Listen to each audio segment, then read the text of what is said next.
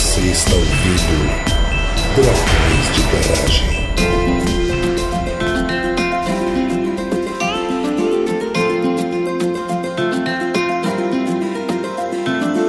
Estamos começando mais um episódio do Dragões de Garagem. Aqui de Itajaí é o André. E eu não, nem cheguei a pensar em frases para iniciar esse episódio. Mas vou recomendar alguma coisa. De Brasília, que é Tupá, infelizmente eu vou recomendar para que vocês estivessem vindo na posse. Mas já não dá para voltar pro passado, né, gente? A Inhaceu aqui de São Paulo de férias, aqui é o Elton. E eu prometo para vocês que eu vou tentar falar coisa que não é só novelinha coreana, tá bom? E de Belo Horizonte também de férias, aqui é o Pedrão e cruz de cruz de cruz de oi. Só lembrando do que a gente falou logo antes de começar. Se você conhece essa referência, você é no mínimo uma pessoa, né, aí nos seus trinta e poucos. Já precisa começar a fazer alguns check-ups aí, né? É importante. Já tá com a quarta dose há muito tempo. Muito bem, ouvintes draconianos, esse é o nosso episódio de férias, como vocês ouviram duas pessoas de férias, menos a Tupá, desculpa a Tupá. Tá tudo bem. E depois dos recadinhos, a gente então vai falar um pouco sobre coisas que a gente viu, ouviu, ou leu, que pode ser interessante para vocês também. O Dragões de Garagem agora é patrocinado pela Doppel Store, uma loja online com uma pegada científica e divertida. Estamos juntos de amigos divulgadores como o pessoal do Nunca Vi um Cientista, do Blablalogia e da leitura Obriga História, como as nossas camisetas exclusivas ao lado de diversas outras tão interessantes e bonitas. Acesse o site através do nosso link na postagem e adquira já a sua camiseta da Doppel Store. Ainda mantemos as nossas formas tradicionais de apoio no Catarse e no Patreon, além de que vocês nos ajudam muito divulgando o episódio para os amigos. Fiquem com o episódio.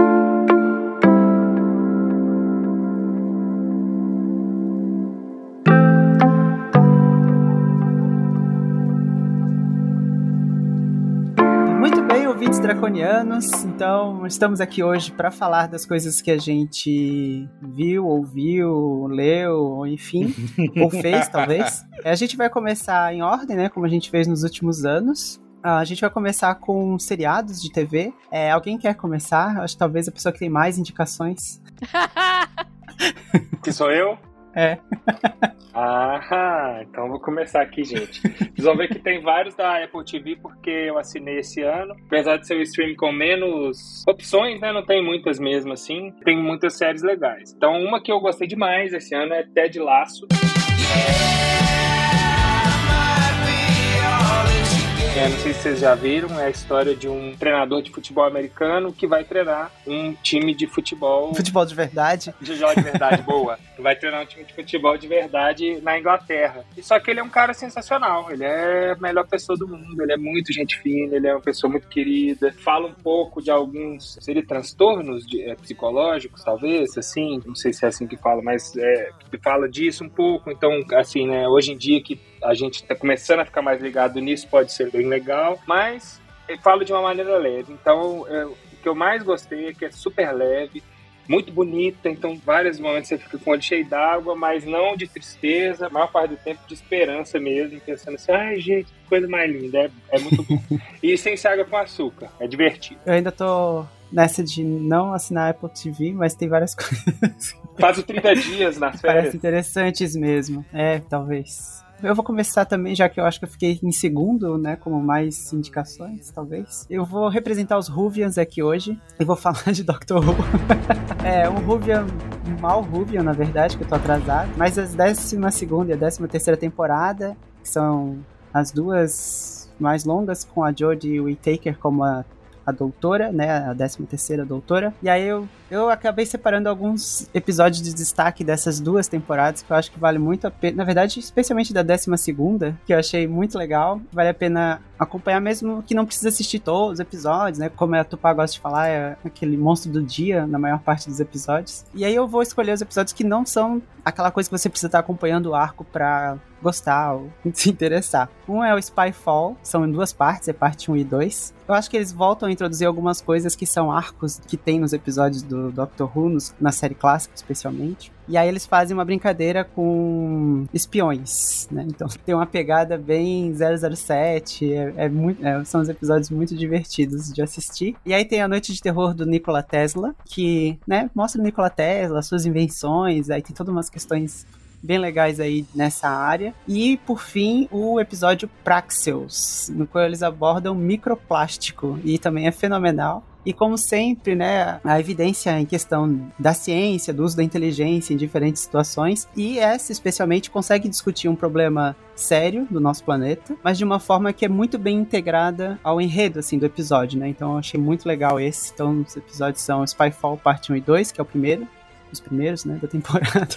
A Noite de Terror de Nikola Tesla e Praxeus. Vale a pena conferir. É uma das coisas que eu acho que eu devia assistir e nunca assisti é Doctor Who. Também nunca É vi. que dependendo do episódio que você assiste, você tem que estar preparada pra assistir outros. É, então, não. Eu assisti um episódio, mas aí, sei lá, nunca aconteceu. Vai acontecer eventualmente. É, porque o Doctor Who, eu vou ser sincero, eu dei uma desanimada geral nos episódios com a Clara, de Companion. Principalmente quando entrou o 12 doutor, o Capaldi, porque foi o que veio logo depois do Príncipe Philip, né?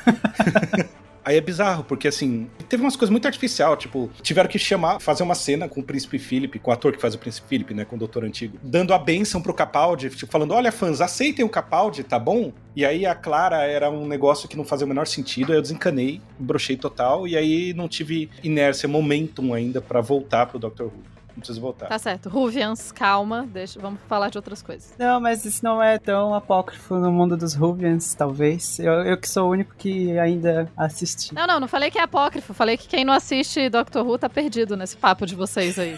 Mas então, pra manter em mundos imaginados e em fandoms, coisa, eu vou indicar Star Trek, né? Jornada nas Estrelas. Eu vou indicar Jornada nas Estrelas Lower Decks, que eu não descobri direito como que traduziram. É um desenho, não é um desenho para crianças. É, Realmente não é um desenho para crianças. Eu acho que as crianças efetivamente. Não é um desenho que, tipo, ah, as crianças não vão entender tudo. Não, não. Não é para as crianças assistirem, tá? O que é de criança chama Prodigy. Esse Lower Decks, ele se passa basicamente com a galera de Star Trek que é chinfrim. Não é o capitão. Ele é muito engraçado. São episódios curtinhos, 25, 30 minutos. É leve de assistir. É, para quem gosta de Star Trek, ele tem muita referência interna. Pra quem nunca assistiu nada, você tudo bem. Talvez você não pegue algumas piadas, mas você também dá pra se divertir igual. Ele foi criado pela mesma galera que fez Rick and Morty. No caso, eu não gosto de Rick and Morty, então, e eu gosto de Star Trek Lower Decks, então, enfim. Mas vocês aí, então, fica a dica. É engraçado, é divertido, faz piada com um monte de coisa que todo mundo reclama das séries. Tudo que não faz muito sentido nas séries, eles estão e é canônico dentro da série. E tanto é que aparentemente vai ter uns crossovers com outras séries, então Fica a dica aí que vale a pena assistir Lower Decks. E aí tá aí o fandom do qual eu não faço parte. Também nunca vi. que é uma coisa que eu também sinto vontade e, aí talvez deveria ter assistido. Assim como o Tupá falou de Doctor Who. Isso, do é, tipo- é a mesma coisa. Gente, só pra vocês verem, o primeiro episódio de Lower Decks chama Segundo Contato. É porque a nave que eles estão é a nave que faz, tipo, o primeiro contato? Não, a nave que faz o segundo contato. É a nave que vai lá resolver as tretas burocráticas nos países. O pessoal do cartório. Eles vão assinar papel, eles vão fazer umas coisas assim. Eles são a, a galera que não faz as coisas glamurosas de Star Trek. Muito bom. Bom, já que a gente tá falando de coisas burocráticas, né? Eu vou começar a minha recomendação aqui das novelinhas coreanas que eu assisti esse ano.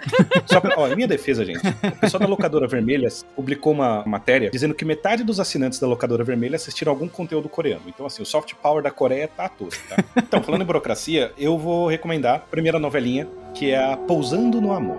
Você fala, poxa, Pousando no Amor, né? Que, que é? Eu tenho um pet peeve, tá? Eu tenho uma coisa, uma gasturazinha particular que é o seguinte: o produto é coreano, certo? Ele foi escrito, produzido na língua coreana, pensando numa plateia coreana. Num público coreano. Agora já se pensa no público internacional, muitos deles a própria locadora vermelha que ajuda a produzir, produz tal. Mas tem, por exemplo, quadro. Vai pega um quadro do Van Gogh. O quadro do Van Gogh, é, o título é em francês, certo? E aí, veja assim, a gente traduz para português para falar do quadro, né? Então, tipo, é os girassóis, beleza, né? Mas se você tá falando em português do material que foi produzido em outra língua, você não precisa falar o nome em inglês do negócio. O nome em inglês é porque quem fala em inglês e publica em inglês vai traduzir para inglês. Você tá falando em português, você fala em português. É um pet peeve meu. Mas as novelinhas coreanas, elas têm uma tradução oficial pro nome em inglês, né? Então, como eu não sei coreano, a novela chama Pousando no Amor, aquelas ótimas adaptações de título em português. O nome original é Crash Landing on You, ou seja, sei lá, pouso de emergência em você. E é a história de uma magnata de uma indústria de cosméticos, né, herdeira na Coreia do Sul. Né, aliás, tem inclusive outro episódio sensacional. Na Coreia do Sul, é, você tem aquelas grandes conglomerados familiares né, de negócios que vão gerações a gerações e tal. E assim, o maior problema da vida de um magnata dos negócios é ter uma filha mulher, né? O que, que vai fazer com ela? Vai ter que casar ela com outro magnata para ela herdar o negócio do outro magnata. E essa aí resolveu virar uma magnata por si só e abrir o negócio dela e ela, assim, boa zona lá, ricaça, tal, famosa, tal, não sei o quê. E aí, ela foi testar um produto novo de cosméticos e marca de equipamento esportivo. Ela foi testar um paraglider. Aí bateu um vento e ela caiu na área desmilitarizada da Coreia do Norte. E a história é ela tentando voltar. Aí tem o mocinho, que é o soldado da Coreia do Norte, né? E aí começa a mostrar as coisas da Coreia do Norte. Só que assim, pensa que é uma mídia da Coreia do Sul em 2022, 2021, falando da Coreia do Norte. Então assim, começa, todo episódio começa com um aviso que ocupa a tela inteira. Todos os eventos são fictícios, qualquer semelhança e referência a coisas reais é mera coincidência, blá blá blá, blá blá blá. Mas aí começa a mostrar as coisas da Coreia do... E assim, você percebe que é caricato? Tem umas coisas interessantes, assim, que mostra a tradição, tal, como é que é. Mas tem coisas que mostram que, assim, você fala, claramente isso aí é o pessoal do Sul fazendo paródia da Coreia do Norte. Então, assim, se você for com esse olhar, né? Principalmente depois de ouvir minha recomendação de podcast, se você for com esse olhar, você vai se divertir bastante, tá? Tem a historinha, boy meets girl e beleza, nesse contexto aí, é bonitinho, tem todos os tropes das novelinhas coreanas, mas tem essa coisa interessante da Coreia do Norte, que é legal da gente ver, assim, como que a Coreia, com a novelinha do soft power para se expor ao mundo, usa isso para falar da Coreia do Norte, que a gente também já tem toda uma visão enviesada, etc. É bem, bem interessante a gente olhar com essa lente também por trás. Nesse do pet peeve do Elton, eu queria inclusive comentar que o que eu acho mais engraçado ou que dá gastura é que o aquele seriado fez muito, muito sucesso que é coreano também, que é o Round Six é, o nome dele, Round Six, é o nome que veio pro Brasil só, né? Não, não é o nome que foi pros Estados Unidos. Lá é Squid Game, mas aí eu acho que eles acharam que usar o nome Lula em pleno 2020. É porque o jogo do Lula não dava certo no Brasil. Ele nem precisou de propaganda, foi tranquilo. Para contextualizar aqui, eu tô fazendo um fact-check em, em, tempo real, né? O título literal é Squid Game em coreano também, tá? É Odingyo Game. É game mesmo. E a, é a palavra deles pro bicho, né? Pro molusco. Molusco bicho mesmo de verdade verdade. Não molusco Lula presidente, tá? o melhor é molusco bicho, não molusco presidente. o molusco presidente. Bom, voltando pro início da nossa lista, Pedrão. Então, vou recomendar outro da Apple TV que eu gostei bastante, que chama Ruptura. Acho que em inglês é Severance, alguma coisa assim. É muito legal, porque eu até tava falando a sinopse pro meu pai, meu pai falou, nossa, é o sonho de todo conglomerado, né? Que é o seguinte... tem uma empresa, e é muito legal, né? Porque a Apple é um grande conglomerado, mas é uma empresa que faz uma cirurgia, né? Para repartir a sua mente em duas. Então você é uma pessoa quando você está trabalhando e outra pessoa quando você está fora do seu trabalho, e uma personalidade não conhece a outra. São pessoas completamente diferentes. Então assim que você sai do seu trabalho, você esquece, é como se tivesse acabado de entrar, você, ah, beleza, apagou toda essa parte do seu dia, né? Então você não tem ideia do que acontece dentro do seu trabalho. E o seu eu do trabalho não tem ideia de quem você é lá fora. E vai se passando tudo em cima disso, assim, é, um pouco fala sobre um pouco sobre as questões éticas disso, né? Porque, sei lá, eu fico pensando assim, muita gente adoraria, né? Tipo assim, sei lá, pô, você trabalha num trabalho chato, maçante, que você não gosta de chegar em casa, poxa, o ideal seria eu nem sentir que eu fui lá trabalhar, né? E é um pouco disso, assim. E aí, sei lá, eu achei muito estranho porque quando entra na empresa é uma vibe meio anos 80, assim, e fora da empresa é nos dias de hoje. Então, é legal, muito mistério, suspense, assim. Então, é uma série que tá na primeira temporada, acabou a primeira temporada, fiquei assim, então, assim, deve ser uma boa segunda temporada curiosamente, para quem tá no grupo do Bacurões de Garagem, provavelmente sabe que isso aconteceu. Pediram minha opinião sobre um podcast que fala sobre ruptura, mas eu não vi a série, mas eu vi o um podcast. Mas eu fiquei muito curioso para assistir a série, fiquei realmente muito curioso e acho que tem elementos muito interessantes sobre psicologia organizacional, especialmente, né? Sobre essas questões de relações de trabalho, sobre as questões de sigilo e tal, e outras coisas da psicologia mais ampla, né, não só das organizações, falando dessa questão, né, de você não ter consciência do que faz no trabalho, e aí essa consciência dividida, né, uma consciência do dia a dia, tipo, que você nem consegue conceber ou sente que trabalha, e a outra consciência do trabalho que só trabalha, né? De todas, todas as horas é trabalhando. Deve ser muito Ah, mas- bizarro. Quantas vezes a gente não fala, né? Putz, eu queria chegar em casa e conseguir desligar do trabalho. Mas não é bem isso. Também é.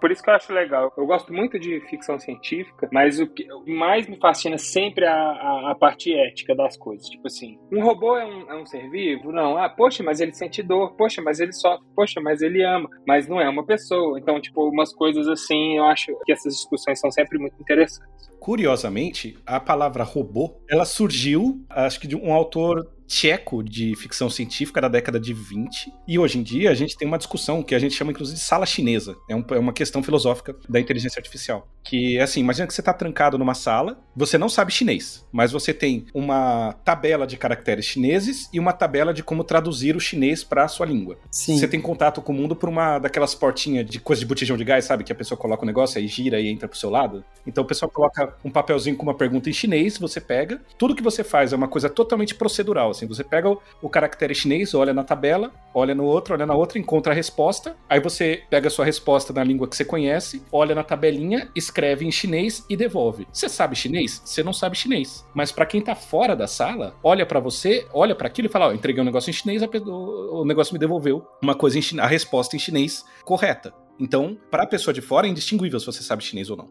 E a gente for pensar na, na máquina, na inteligência artificial, no robô, tipo, se a gente programa um robô, um C3PO da vida, né, para responder de acordo com a etiqueta e protocolo que a gente espera, né, em 6 milhões de línguas do universo, como é que a gente sabe que ele realmente está sentindo, que ele tem consciência, se ele foi programado para responder daquele jeito? Porque o único feedback que a gente tem é esse. Então, e hoje em dia isso tá virando treta, porque a gente já tá começando a ter inteligência artificial que tá ficando É, inclusive, nas minhas leituras de filosofia da mente, na época da faculdade, a gente discutia muito esses problemas, inclusive para falar sobre a consciência dos outros. Como a gente sabe se- que as outras pessoas são conscientes ou não. Mas, enfim, é mais pragmático a gente considerar que elas são. Esse seriado aí, esses dias, outros seres humanos de fora também já tinham me indicado, então fica aí a dica de muitos outros seres humanos também. Isso. E parece que ele tem notas boas, tipo Metacritic, Rotten Tomatoes, essas coisas. Então acho que parece bom mesmo. A maioria das pessoas vai gostar. Eu vou seguir mais ou menos a Tupá e vou indicar um desenho que não é para crianças. E realmente não é para crianças. É o Vox Machina. É um grupo de RPG aventurando com coisas muito clichês de RPG, né? É RPG bem medieval, então todas aquelas características, dragões e masmorras, né, talvez. E eles fazem de uma forma muito, muito cômica, né, tirando sarro dos clichês e também se assumindo os clichês gerais, mas com elementos gráficos bastante fortes, assim. Então, quando tem luta, é uma luta muito realista, dá pra dizer que desenho é realista, mas enfim, bastante coisa assim, no sentido de a violência tá dentro do desenho, assim como tem no RPG. Parece legal. E esse cara é o Kratos ou nada a ver? Talvez seja inspirado no Kratos. Parece muito, eu vi a propaganda no Prime Video, tava vendo outra coisa. Aí eu falei, gente, que desenho esquisito. Tem Kratos, mas não tem mais nada de God of War. Então, é igualzinho o Kratos. É porque não é God of War. entendi. Legal, parece legal. Se eu soubesse dessa sinopse aí antes, talvez eu já tinha assistido algum episódio. Parece legal. Pois é, curti também. É o Bárbaro? Muito parecido, né? É o Bárbaro, É, claro. Então, eu vou sair então do desenho um pouco e vou para um seriado que eu conheci na Inglaterra e depois eu tive a grata surpresa de que tem na Netflix do Brasil, eu não sei se tem outras Netflix, chamados Derry Girls, Derry do nome da cidade London Derry, ou só Derry, se você for separatista irlandês. No caso, é uma comédia que se passa no comecinho dos anos 90 em Derry, na Irlanda do Norte, com umas meninas que são teoricamente são adolescentes na Irlanda do Norte, católicas. Na época, eu gosto muito da Guerra Civil Irlandesa, conhecida pelos ingleses como Troubles. Eu acho um nome incrível. Os irlandeses também. É muito Ah, não, vamos dar um jeito de conseguir falar isso sobre o chá. Durante o chá, pra você não pode falar de guerra, você fala de troubles. É, não, mas é porque eu já vi mais de um inglês falando assim, cara, é só a gente pra chamar uma guerra civil de troubles, de probleminhas. É tipo, velho, é uma guerra civil. o seriado é um seriado que se passa, teoricamente, se você olhar a descrição, fala assim, ah, é um sitcom adolescente. E daí você fala, cara, eu não quero assistir um sitcom adolescente. Mas, não, gente, é muito bom. É muito genial, ganhou vários prêmios. A série tem três temporadas, são, é curtinha, cada temporada tem seis episódios, a última temporada tem sete, então é uma série curtinha. Cada episódio é de tipo meia hora, não é uma coisa longa. Vocês podem ver que tem uma, um padrão aí, né? Esse ano, assim como ano passado, eu não assisti coisas longas, eu ainda não tenho vontade de assistir coisas sérias, longas e que me fazem pensar. Tipo, não, obrigada. No caso, as tramas, em teoria, são simples. É tipo, sei lá, elas na escola e o jornalzinho da escola vai fechar. Assim, parece que é besta, mas é um retrato muito legal de uma época. E tem como pano de fundo todas as questões da separação da Irlanda e tal. E eles falam. Provavelmente todo mundo vai precisar de legenda, porque é difícil de entender, que é um sotaque puxado da Irlanda do Norte. E assim, só pra vocês terem uma noção, no primeiro episódio, elas estão indo pra escola e uma delas, elas estudam numa escola católica só para garotas. E elas estão indo no ônibus e uma delas chega com um menino, com o uniforme da escola. Aí elas falam, o que, que é esse daí? Aí ela fala, ah, vocês lembram aquela minha tia que foi pra Inglaterra abortar? Então ela não abortou e esse é o James. e daí você pega muito de leve o James com um olhão aberto assim, eu não sabia disso. e daí ela fala, mas ele é um cara. Aí ela, é, mas eles estavam com medo, porque ele é inglês, eles estavam com medo de mandar ele pra um colégio de garotos. Então ele vai estudar na nossa escola, porque acharam que iam bater nele lá. e o seriado inteiro. É tipo, o cara, tipo, ah, não sei o que tal. O que? Ele dormiu no quarto com as meninas? Ele é um cara. E o pessoal, não, mas ele é inglês. é bem assim, ele mostra vários preconceitos e problemas dos anos 90, mas ele mostra de um jeito que você olha e fala, cara, muito ridículo como que a gente fazia essas coisas, né? Então, é recomendado, um seriado leve, divertido e ganhou muitos prêmios. E os atores são todos adultos, né? Mas são a maior parte deles é da Irlanda do Norte e a personagem principal é inspirada pela escritora da série. Né? Eu acho engraçado falar de uma série que rola durante uma guerra civil. Ah, não, é bem leve. é, é, parte da coisa engraçada é isso. Tipo, no primeiro episódio também, bem no comecinho, eles estão no ônibus escolar e daí os soldados param o ônibus e, tipo, entra uma galera armada no ônibus. E o inglês fica, tipo, desesperado, assim. E todo mundo ignorando os soldados ou fazendo piada com os soldados, assim. Tipo, cara, gente. Bom, eu tenho mais uma novelinha coreana para recomendar. A Tupá falou aí da vida das adolescentes, né? Eu quero recomendar uma que tá mais perto da gente, que é 39. É, não lembro se eu recomendei no ano passado. Mas foi esse ano que a gente assistiu, então não. Eu tenho 38 anos e aí essa novela, ela acompanha três amigas que têm 39 anos e num feito muito raro nas novelas coreanas, tem uma atriz, tem as atrizes que a idade da atriz é igual à idade da personagem. Isso assim, é uma coisa impressionante, nunca acontece. Então, são três atrizes que têm 39 anos, fazendo personagens com 39 anos e passando por mudanças na vida, né? E revendo, assim, elas são amigas desde a adolescência, então elas ficam tendo flashback de quando elas tinham 13 anos, é, 19, 29, né? Elas ficam lembrando das coisas que aconteceram. Então tem casamento, separação, treta, não sei o quê, briga com a mãe, briga com o parente, não sei o quê. Tem todas essas coisas. E as reviravoltas clássicas, né, dessas novelas. E elas tentando se adaptar a uma nova realidade, que elas descobrem assim. Tem romancezinho, tem briga, tem parente que foi parar na cadeia, saiu da cadeia, e um saiu da cadeia, outro entrou na cadeia, e apareceu um golpista. É um negócio que cada hora aparece uma coisa diferente, é sensacional. E ajuda a gente a refletir, assim, Gente, vocês querem assistir coisa levinha, não assiste novelinha coreana, tá? Porque de repente aparece uma bomba para você e aí você queria só esvaziar a cabeça, sabe? Termina o dia, você quer pegar o seu cérebro e colocar num copo d'água assim, e aí de repente você. Tá merda, eu tenho que pensar na minha vida agora. E é por isso que eu não assisto séries coreanas. É por isso que eu assisto competições de cozinha e seriados de guerra civil, que aparentemente me relaxam. Mas assim, é sensacional. Para quem precisar desentupir aqui os canais lacrimais, é maravilhoso, tá? Eu recomendo. A, é com a atriz, uma das três amigas, é a atriz que faz a magnata lá do Pousando no Amor. Leon Seri, eu acho que é o nome dela. Que, assim, é uma atriz sensacional, maravilhosa, chiquérrima. Ela faz uma dermatologista nessa série. Então fica a minha recomendação aí para vocês desentupirem os canais lacrimais com essa história. Principalmente se vocês tiverem essa faixa etária. Se vocês tiverem essa faixa etária, vai ter muita coisa que você vai falhar assim, nossa, eu me sinto visto.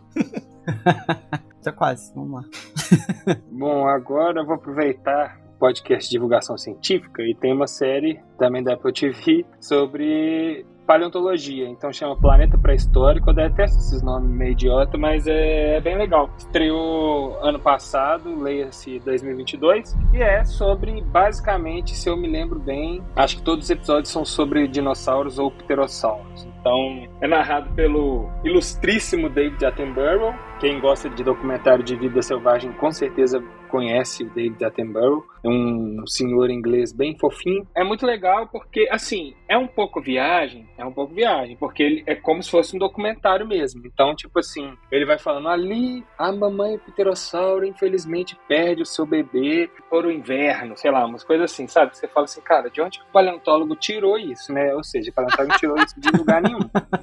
É, é totalmente inventado. Antropomorfismo anacrológico. Isso, e, é... e aí eles ainda mandam tipo assim: ah, aqui você pode ver os, os brontossauros brigando por uma fêmea, batendo seu pescoço. Tipo assim, não, sabe? Não dá pra saber se era assim, se não era. Mas tem uma certa acurácia científica que é muito legal. Então, por exemplo, tem é, os pterossauros são cobertos por. Não é pena, mas é alguma coisa meio que similar à pena aí. Gabi, se eu estiver falando besteira, me desculpe. Mas é, é, super interessante porque isso é relativamente novo. Então, eu até estava estudando para concurso, eu olhei isso no filme, no seriado, eu falei assim, cara, eu não lembro de pterossauro ter nada parecido com pena. Aí foi, tipo, na última edição do Vida dos Vertebrados e realmente alguns fósseis parecem ter tido, né? E hoje uma grande questão na paleontologia parece ser onde que surgiu, surgiram as penas ou esses anexos epidérmicos aí similares. Então eles têm uma classe científica bem legal é apesar de ser um pouco viagem, assim, talvez quem for muito purista vai achar ruim ver um negócio que pode ter tido tanta coisa inventada, mas parece que é tudo baseado em pesquisas científicas muito recentes. Assim. E tem um site também que você pode ir lá e ver a coisa com uma classe científica ainda maior. Achei bem interessante. E tá maravilhoso. Tipo, sei lá, tem um lá, eu esqueci o nome do dinossauro, mas ele era de pântano, assim, então tem umas moscas sobrevoando ele, então tá um realismo bem interessante, assim, né? Acho que é um fanservice para essa juventude aí que sempre gostou de dinossauros e afins. E para finalizar, então, as minhas indicações de série, eu vou indicar mais uma série de Star Trek. No caso, Jornada nas Estrelas, Estranhos Mundos Novos, que é a minha tradução da minha cabeça, porque eu não vi tradução oficial. Star Trek Strange New Worlds. Ela é absolutamente tudo que eu sempre quis numa nova série de Star Trek. Ela é maravilhosa, perfeita, incrível. Não é nada tipo Discovery, eu não gostei de Discovery. É, eu fico muito feliz que tem uma nova série de Star Trek. Se não tivesse tido Discovery, nunca teria tido Strange New Worlds. Ela se passa num futuro em que a humanidade deu certo, as coisas estão legais. Então ela é uma série para você assistir e ter esperança no futuro. Não é uma série para você assistir e lembrar que o mundo é ruim. Porque assim, eu já lembro que o mundo é ruim todos os dias da minha vida. E nessa série eu posso olhar e lembrar de coisas legais. Ela é uma série que te relaxa nesse sentido.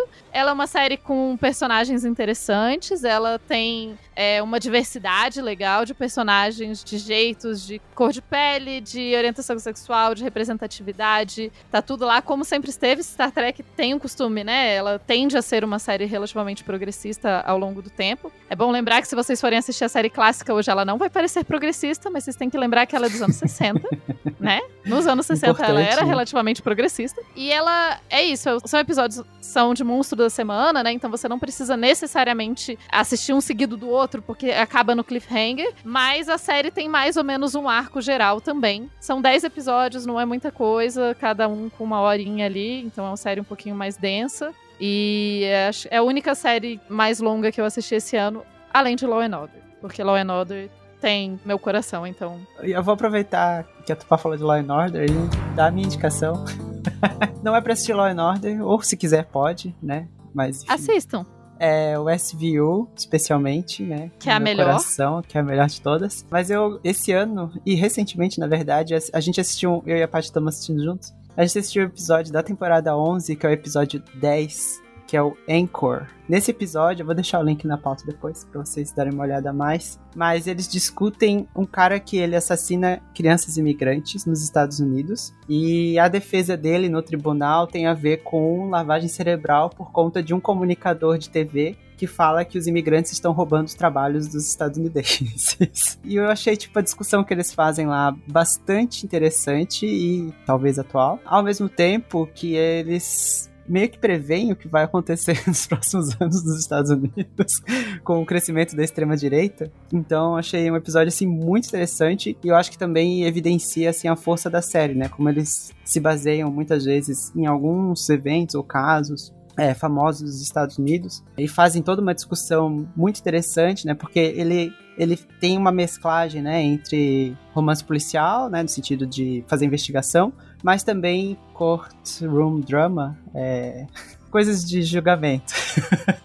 Drama judiciais. De um judiciário que não faz sentido no Brasil, né? Que não é o nosso é judiciário. É isso, que é bem diferente. A parte vive comentando as coisas que são diferentes. É bom, é bom assistir com advogado. Enfim, mas eu acho que né, eles acabam colocando em julgamento temas que são interessantes, né? E aí eles fazem, no julgamento, às vezes eles fazem debates sociais interessantes, e nesse é um episódio especial que eles fazem isso também, né? De fazer esse debate sobre se a gente pode dizer que uma pessoa não tem responsabilidade caso ela foi influenciada por um comunicador a é, cometer um assassinato. E se isso é admissível, tudo mais. Bem interessante. Bom, para sair do soft power coreano e ir pro soft power Habsburgo, esse ano, apesar das críticas modísticas da Tupá, saiu, saiu uma série sobre a imperatriz uh, Elizabeth da Áustria, que é a Sissi, conhecida como Sissi. Nessa série fica bem claro que ela não gostava de ser chamada de Sissi. Não sei historicamente se esse é o fato, ela é conhecida como Sissi, uh, mas é uma série em alemão e que dá uma visão muito mais tensa do ponto de vista da Elizabeth sobre o casamento dela com o imperador Franz Josef da Áustria, Habsburgo 1840, 1850, né? Então foi essa fase aí. E aí pesquisando, né, é interessante porque começa com o Franz Josef procurando uma noiva. E aí, claro, né, é, é Habsburgo, então assim, na prática ela é prima dele, tá? Originalmente ela é a irmã do meio, ele, ele ia casar com a irmã mais velha. Só que não, não bateu certo. É não, porque Game of Thrones é totalmente inédito, assim, não é baseado em nada que aconteceu. O mapa de Westeros não parece o mapa da Grã-Bretanha, sabe? Não, não, tem nada a ver. As regiões não tem nada a ver. Mas essa série é interessante que ela mostra justamente que não estava tudo bem na Áustria, né? Não estava tudo bem no reino dos Habsburgo. E aí é aquela série que mostra uns detalhezinhos que se você for curioso que nem eu, você vai atrás, né? Então, a Cici é bastante querida na Hungria. Ela transformou a Áustria no reino da Áustria, Hungria, né? Ela teve um papel divulgatório aí, meio de primeira dama nessa história. Então, a gente ouve falar bastante dela, né? Essa história mostra justamente que não era tão bonita assim a história, né? Não era uma coisa tão conto de fadas. Porque a história que, que se conta dela, como toda propaganda, era uma história de conto de fadas, né? E essa aí mostra que não era bem assim a coisa. Mostrava bem a, a crise, a, a, questão da guerra, das guerras entre é, Rússia e França com a Áustria no meio do caminho, e aí tinha que manter relação com os dois. Então, assim, mostra umas coisas bastante interessantes. Inclusive, no começo mostra o Franz Josef com uma cicatriz no ombro. Uh, e eu fui descobrir que isso foi por um nacionalista húngaro um ano antes do noivado dele, e aí eu fui procurar esse tipo de coisa. Então ele lutava com justamente nacionalismos e tentativas de separação do Império Austríaco, e mostra essas coisas, né? E mostra também o drama da mulher, de um imperador, da cultura da época, não só da cultura, mas assim, da cultura parciana da época, né? Da posição da mulher, do dever da mulher, do que a mulher podia e não podia fazer. É, então tem vários problemas associados a isso. Né? Então é, eu achei bem interessante. A moda e a dança não tem nada a ver Tá? Nada a ver. Sobre moda e, e, seriados, etc., só um negócio. É bom lembrar que um seriado, por mais que seja de época, a moda dele não tem nenhuma responsabilidade com a moda histórica. Figurino e moda histórica não precisam estar relacionados. E no caso desse específico, ele tem referências muito bem trabalhadas ao período. Mas ele, obviamente, não é uma roupa de época. No caso desse, ele é bem pesquisado e o pessoal fica muito preso nessa ideia de, ai, mas o historicamente correto. Gente, é impossível possível ser historicamente correto se foi feito hoje em dia, tá? Só para começo de conversa, só seria se fosse feito na época e ainda assim é impossível. Logo, pode ficar tranquilo, as roupas são inspiradas porque figurino é isso. Figurino não precisa ser de época. Mas assim, são lindas. São lindas. O problema é que às vezes o figurino ele tem um papel na história. Nessa série, o figurino tem um papel E elas discutem o filho. É, Faz parte da conversa das pessoas na hora. Não, porque não pode usar isso, não pode usar aquilo. Mas mostra vários eventos, várias historinhas que aconteceram, vários fenômenos, vários eventos mesmo que aconteceram que a, a Cici teve esse papel de, de popularizar o, reinado, que nem se faz hoje com a, com a, família real britânica, né? Ela teve esse papel de meio que, ah, olha, tem uma princesa lá, sabe? A nossa imperatriz é bonita, ela é, né? E aí isso aí, tentaram usar isso, mostra como eles tentaram usar isso como propaganda do governo. Por outro lado, tem três filmes, isso não é série, né? Inclusive vai sair a segunda temporada, então primeira temporada cuidou basicamente do casamento até o primeiro filho. E aí depois vai ter mais história. E tem três filmes, é uma trilogia de filmes da década de 50, de 55, que são Sissi, e aí, ó, eu vou fazer o meu pet peeve, tá? Sissi, a jovem imperatriz, que é de Junge Kaiserich, e tem Sissi, os anos derradeiros, que é Sissi Schicksaljahre einer Kaiserin. Então, Sissi, Sissi, a jovem imperatriz, e Sissi, anos derradeiros, né? Que é a versão conto de fada, tá? Você pega aquilo e, e imagina ela dançando, não precisa imaginar ela dança com os passarinhos. É, então tem os dois lados, é bem legal ver esses dois lados, assim, é bem legal fazer esse contraste. Né? Mas assim, a Cici sempre retratada como uma mulher linda, encantadora, é porque essa era o, bom, o papel dela. Né? Mas nas duas versões conta que realmente o Franz Josef era realmente apaixonado por ela e, e, isso foi muito útil. E outra coisa que eu achei interessante pesquisando é que o Franz Josef, ele era tio-avô ou bisavô do Franz Ferdinand que morreu. E o Franz Josef é que morreu para a Primeira Guerra. Eu não sabia. O Franz Josef era o imperador durante a coisa. Então assim, tipo, o cara ainda existia. velho pra cacete. Ele era o imperador da Áustria na época do assassinato lá do Franz Ferdinand. Eu não sabia. Chocante. 50 anos. É raro a gente estudar. Embora se fale um pouco, mas a gente não estuda tanto. Tipo, ah, o assassinato do Francisco Ferdinando, arquiduque. A gente, ah, arquiduque. Arquiduque, no caso, significa herdeiro do trono, né? É, ele é o cara que vai assumir o poder e daí ele morre. Não é conde? Depende do lugar, nesse caso, na Áustria. Não existe uma regra de monarquia pro mundo todo. Eu tô só brincando porque tem uma música do Sá Rodrigues e Guarabira que é Eu queria passear de Zeppelin, se vocês já viram. Na cadeira ao lado do conde Ferdinando. Na hora da música, então, eu recomendo ela. Ele era arquiduque. Até porque conde, pelo que eu entendi, na hierarquia austríaca, era o segundo, era barão e conde. Então, as condessas eram as damas de companhia da imperatriz. Era um negócio desse nível. Assim. Não era um, ó, oh, que dono, não sei o que. Não. Rolava os feudalismo lá, mas era isso. Mas assim, chocante. O Franz Joseph era o, o manda-chuva em 14, sabe? E ele casou com a Cici em 56, 1856, sabe? Tipo, velho, velho. e tem uma aparição do Superstar, do Franz Liszt. Então tem uma cena de listomania lá. Veio antes da Beatlemania. Então vou falar agora de uma série que não é do Apple TV, que eu, eu vi tem pouco tempo. Um irmão do meu amigo me recomendou que chama Murderville. Não sei se vocês já viram aí.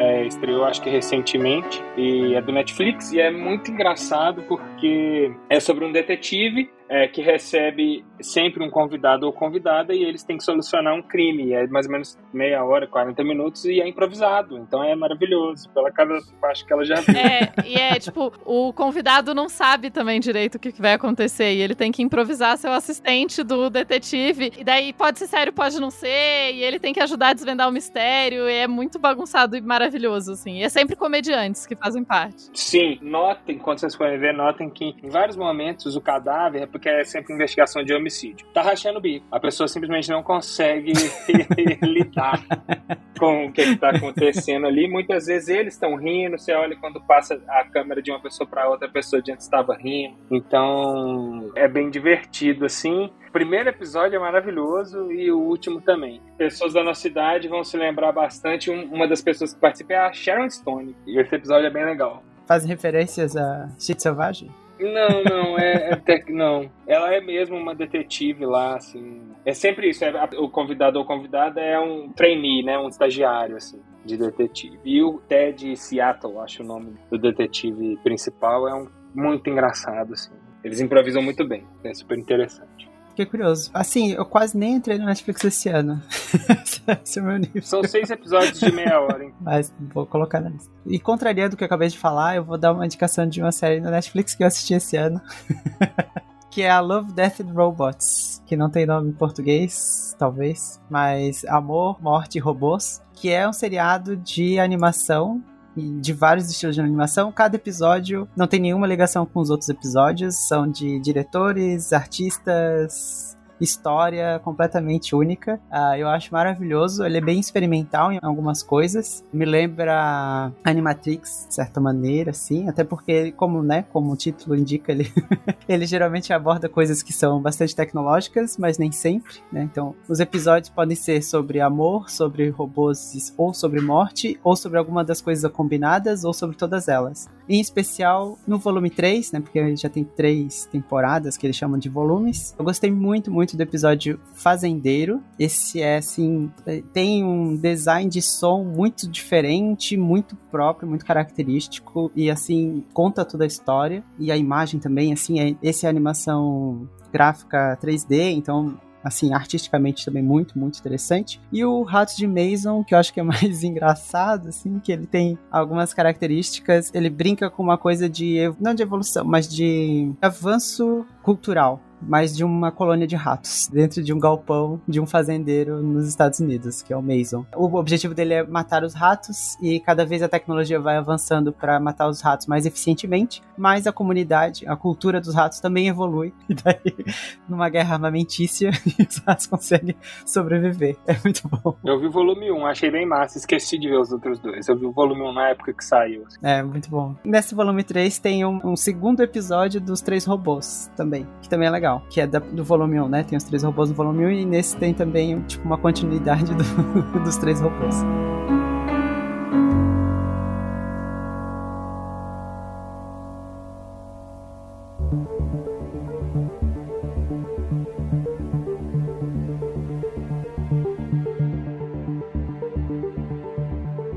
Bom, acho que a gente vai dando sequência então para falar um pouquinho sobre músicas, coisas que a gente ouviu nesse último ano que podem ser ou talvez não só no último ano, coisa que a gente gosta muito. Continuamos na ordem, então, Pedrão? É, eu vou falar das duas bandas juntas, porque são muito parecidas. Uma é o Ratos de Porão lançou, acho que no começo desse ano, um disco chamado Necropolítica, acho que dá para imaginar sobre o que, que eles falaram, né? Mas principalmente sobre a ascensão da extrema-direita no Brasil e sobre a gestão patética do governo Bolsonaro da pandemia. Então, assim, para quem gosta de música pesada, tá bem bacana, né? Eles têm aquela mistura bem de hardcore com thrash metal que eu gosto bastante e gosto muito do João Gordo também, um cara muito interessante, fenomenal. E é isso, tá muito legal. É, quem não conhece a carreira deles, também escutem outros discos, principalmente dos anos 90 para frente, que para mim, as gravações dos anos 80 assim não são muito legais, não, porque é muito sujo, mal gravado, assim, eu não gosto. Eu... E uma banda que eu conheci esse ano, eles tocaram no Rock in Rio, parece eles estão em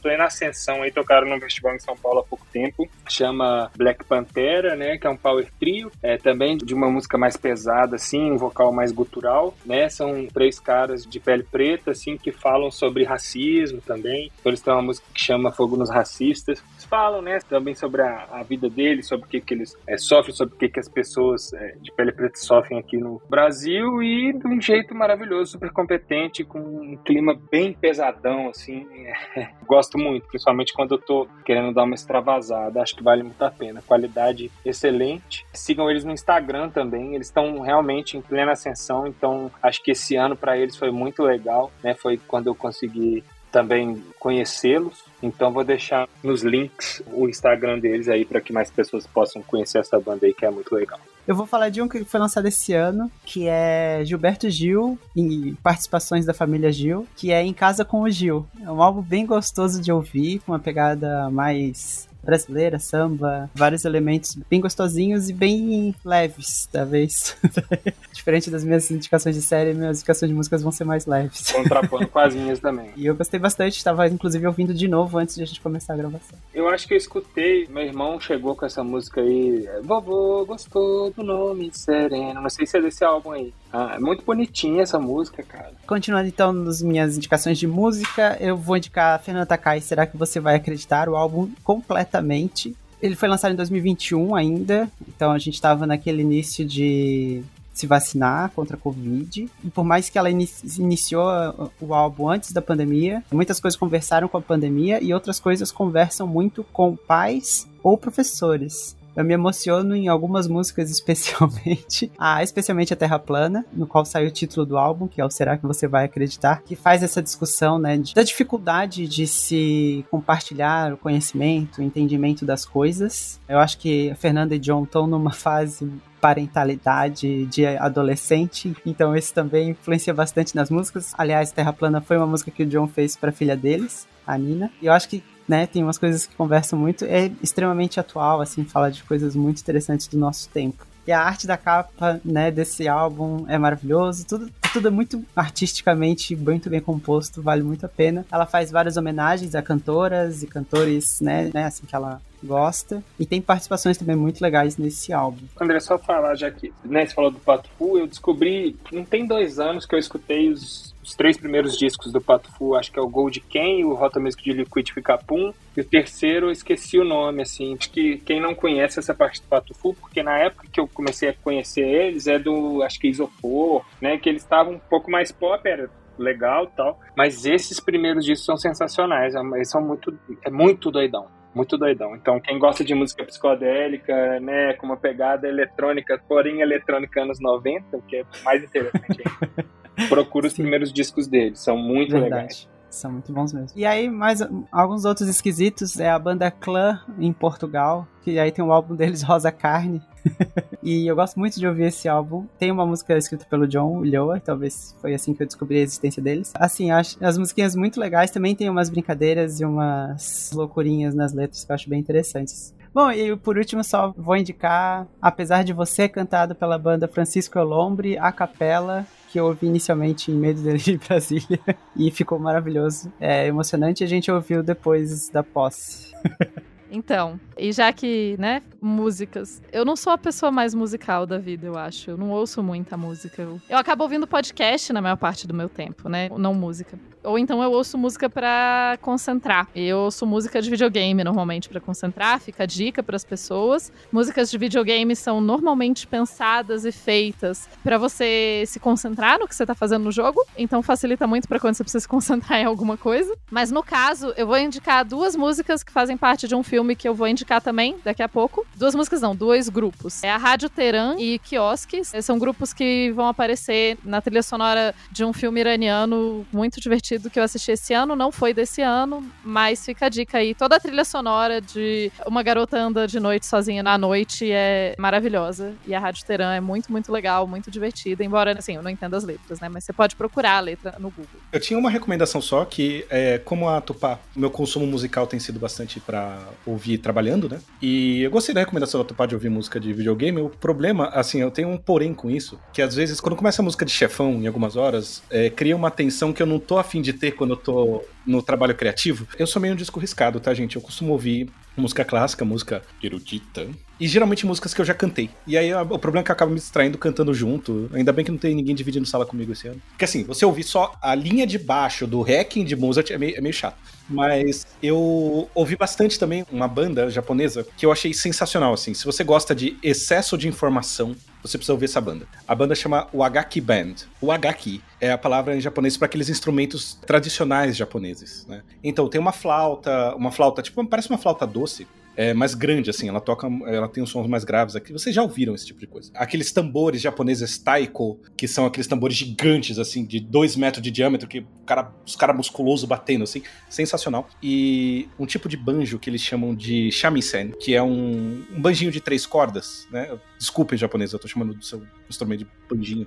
Mas é um banjo de três cordas, assim. As cordas tocam em cima de uma pele e tal. Tem um som bem característico. Se vocês procurarem isso, vocês vão reconhecer. Ou procurar o H-Key Band com 2K no YouTube, vocês vão ver os instrumentos. E eles misturam isso com instrumentos modernos. Então tem bateria, guitarra, baixo. Eu acho que tem um teclado também. Tem um outro instrumento que é tipo uma cítara ou um tímbalo, que são as, as cordas na, na, horizontal, assim, tipo uma mesa com cordas, que você dedilha as cordas. Se fosse um, uma harpa deitada, assim, que é tradicional japonês também. E a vocalista é a vocalista de uma técnica vocal japonesa também. Então ela canta as músicas usando uma técnica tradicional japonesa também. Só que as músicas que eles cantam são cover de Vocaloid. Então, Vocaloid são aquelas vozes criadas por computador, que são músicas que você programa a música, você programa a letra e um sintetizador sintetiza a voz. E geralmente essa voz é encarnada numa menininha de anime que fica dançando lá com a sainha curta. E então, essa banda, que acho que tem, sem brincadeira, gente, acho que tem umas oito pessoas nessa banda. Assim, é coisa acontecendo para tudo que é lado. E o cara da flauta, ele toca uma flauta que, assim, a flauta é do tamanho do torso do cara, tá? Ele toca essa flauta pulando, fazendo. Assim, ele só não faz cambalhota, mas ele pula, abre esse pacate no ar e faz uns negócios muito loucos, assim, enquanto tá tocando o solo dele. Não é enquanto os outros estão cantando. Não. Enquanto os outros estão cantando que ele não tá tocando a flauta, ele fica fazendo pirueta com a flauta, sei lá. Mas é, quando ele tá tocando a flauta, ele se ocupa de pular, de fazer espacate, de fazer umas manobras muito loucas. Então, assim, é um negócio sensacional. Se você gosta de excesso de informação, você precisa assistir um clipe dessa banda. E eles fizeram um vídeo muito legal, é, um clipe de uma música muito legal, que acho que chama Sakura Rising. Foi em parceria com a Emily, do Evanescence. Elas cantam ao mesmo tempo, as duas, e o clipe era assim: é no começo da pandemia, sabe? Julho de 2020. Então, aquela fase. Eu gosto de chamar de pandemia good vibes. Quando tava a fase do, ai, fica em casa, vai dar tudo certo, sabe? Aquela coisa. As good vibes, antes de todo mundo pensar. E aí elas fizeram um vídeo justamente dessa coisa, das pessoas em casa, uma no Japão, a outra nos Estados Unidos, tava bem legal. E aí depois a Emily foi pro Japão fazer um show. Eles cantaram essa música, né? A Emily cantou junto. E a Emily cantou também a música Zenbon Sakura. Assim, é o carro-chefe delas, que são Mil Sakuras, né? Mil Folhas de Cerejeira. Que é uma música de Vocaloid, meio belicista, tá? Assim, o pessoal que faz Vocaloid tem uma interseção grande com o pessoal do anime e com os gamers. Então eles, assim, tem umas subculturas assim meio questionáveis às vezes, né? Tem um pedacinho assim que acaba meio vazando. Mas a letra é meio louca. Mas assim, a música é sensacional, assim. Tem uma energia, tem uma coisa. E a Emily canta junto. E aí depois essa banda toca Bring Me to Life. Então, depois, a Emily volta para cantar Bring Me to Life. E aí, eles tocam Bring Me to Life com os instrumentos japoneses e uma orquestra sinfônica tipo ocidental, junto com os instrumentos de metal, e a Emily e essa vocalista de música tradicional japonesa no palco. Então, assim, é um negócio sensacional. Assim, se você quiser ficar mesmerizado, assiste essa banda. Eu fiquei vidrado nela, assim, no começo do ano, em janeiro e tal, mas não dá pra ouvir para trabalhar. É muita informação, muita, muita, muita informação. Percebe-se. Aliás, assim, não era uma recomendação inicialmente, mas vai ser agora. Para quem gosta de ouvir música de joguinho de videogame para trabalhar, o Henrique, que já editou alguns episódios do podcast na em parceria com o trabalho de mesa, ele faz sons para joguinhos, só que aí é aqueles joguinhos mais repetitivos que você fica concentrado, mas não tem chefão com tensão. Hum. e aí talvez seja uma boa. Boa, vou, vou procurar.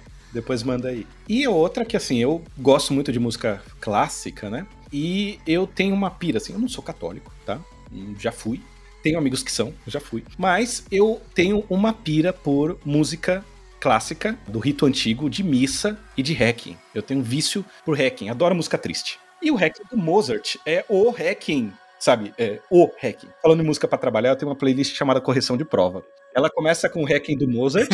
pra quem não sabe, hacking é a missa fúnebre, tá? Inclusive vai ter uma agora do Bento XVI que começa com o hacking do Mozart, aí tem um hacking de canto gregoriano, aí tem o hacking do Giuseppe Verdi, que é assim sensacional. Tem o hacking do Brahms, que é em alemão, e aí depois tem a missa, a grande missa em dó maior do Mozart. Então assim, eu tenho essa playlist para corrigir prova. E um dia eu tava fazendo uma busca no Tidal, que é o aplicativo que eu uso, em vez da discoteca sueca, porque eu não pago a discoteca sueca porque a discoteca sueca paga o Joe Rogan, eu assinei um outro serviço e eu procurei o hacking e eu procuro o hacking do Mozart, eu procuro por gravações específicas, porque o que aconteceu foi o seguinte: o Mozart morreu antes de terminar o hacking. Ele deixou só assim algumas instruções. Então, tipo, na partitura, ele tava assim: ah, agora pega aquele pedaço lá e repete desde o começo, sabe? Escreveu assim no canto. E coisas assim. E eles estavam em dívida, a família Mozart, né? A Constanze e o Mozart estavam em dívidas. Então a Constanze deu para um aluno do Mozart e falou: completa esse negócio que eu vou entregar. E entregou, o Süssmer, né? Ele completou e entregou. Então, assim, você percebe que o hacking do Mozart ele tem dois pedaços distintos. Inclusive o final é um repeteco do começo na melodia.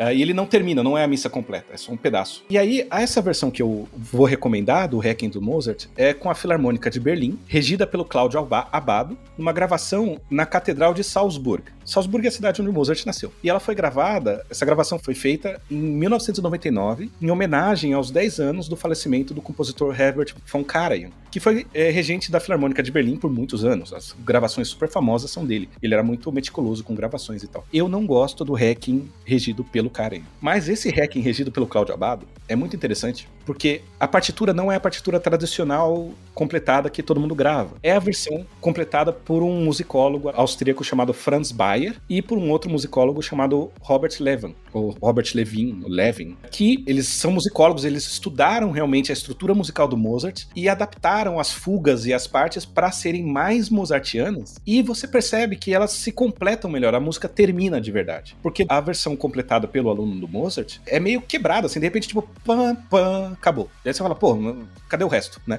E aí esses caras completaram. Então, assim, não é do Mozart, mas é inspirado, baseado e, e fundamentado na música do Mozart. E é bizarro, porque assim, eu cantei o, o Requiem do Mozart nessa versão original aqui com a orquestra do Rio Grande do Norte, né? É muito diferente, porque eu tô ouvindo a música e eu tô com a música na cabeça. Eu sei a música básica quase de cor. E aí muda, eu fiquei muito perdido, assim. Eu, eu falei, nossa, que sensacional isso. Aí eu fui procurar e era isso. Então, assim, fica essa recomendação e esse pequeno introdução à musicologia aí para quem tiver interessado, né? E aí eu vou botar o link do álbum no Tidal, mas depois vocês podem procurar também pela referência no seu player favorito. A gente vai indicar podcasts? Eu vou começar dessa vez então, porque eu também, assim, tô ouvindo praticamente as mesmas coisas que eu sempre ouvi. E provavelmente já indiquei em outro episódio de Recomenda ou em, ou em algum outro lugar aqui no Dragões. Mas tem um que eu comecei a ouvir esse ano e que eu achei bem interessante, diferente tal, que é o da Aline Valek, que é o Bobagens Imperdíveis. É, a Aline Valek, ela é uma escritora, inclusive vou indicar outra coisa dela, mas ela faz, ela fazia uma newsletter no qual ela produzir alguns textos, então fazer algumas discussões,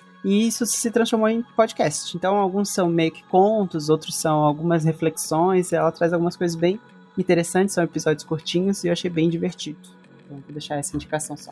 Pô, parece legal, achei interessante. olhei ela aqui, ela é de Governador Valadares, quase uma conterrânea minha também. Bom, não vou falar muito de cada um, não, mas vou falar as minhas indicações aqui seguidas, mas para quem gosta de política já deve conhecer, mas é, eu acho muito legal o Fórum de Teresina, né? Toda sexta-feira de manhã sai e eu tenho achado muito legal acompanhar né, esses três lá maravilhosos. Tem o Durma com Essa também, que é um podcast que, se eu não me engano, é de segunda a quinta. Ele é menorzinho. Acho que é tipo um café da manhã da Folha, que eu acho que eu nunca escutei, mas é, são 15 minutinhos, né? Eu ouço também o Durma com Essa. Ele tem essa ideia, né, de editorial, mais ou menos, assim, né? Que eles trazem algumas as principais notícias mas sai no final do dia. Sai à noite, né? E na sexta-feira eles fazem um resumo, né? Que também sai no podcast, mas acho que o foco deles é no YouTube. Aí um pouquinho maior. Não, é menor ainda. Eu só dão resumo de manchetes, praticamente. Mas é legal, né? Eu acho massa, é do Nexo, né? Então é bem interessante, né? O, o fórum, acho que os dois são mais focados, assim, um pouco mais de esquerda, assim, né?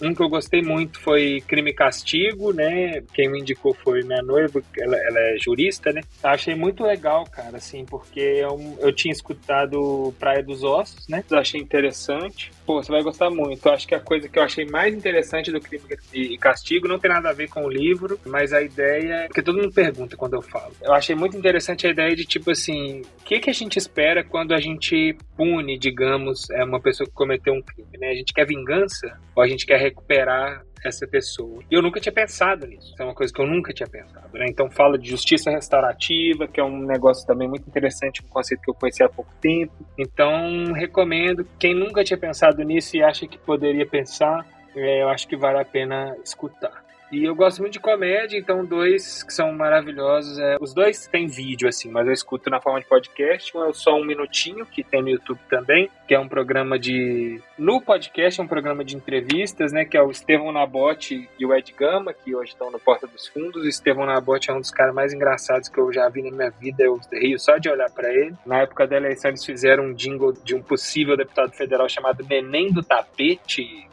quem não assistiu aí, recomendo que assista no YouTube, é bem engraçado. Lady Night com a Tata Werneck, que eu acho que é a, a entidade mais engraçada para mim, assim. Eu amo o tanto que ela é maluca. Então, recomendo assistir, escutar ou assistir. Assistir deve ser até mais legal, mas eu, eu fico muito bem escutando, assim, os episódios. Tem temporada nova. Teve uma polêmica aí com a GK, que eu nem escutei porque ela tem um episódio clássico, dois clássicos, um com o Fiuk e outro com o Padre Washington, que foram uma bosta, assim, foi horrível, porque como é um programa de entrevista muito que quem está sendo entrevistado tem muita influência, se a pessoa ficar nessa de tipo assim, a Tatá não vai me pegar, não, não, não, é horrível fica péssimo, sabe? É muito mais legal quem entra na onda, né? Então, tipo, por exemplo, da nova temporada tem um com o Fábio Porchat que é muito bom. O Tony Ramos também é legal, vocês vão ver ele próprio zoando a quantidade de pelos que ele tem no corpo.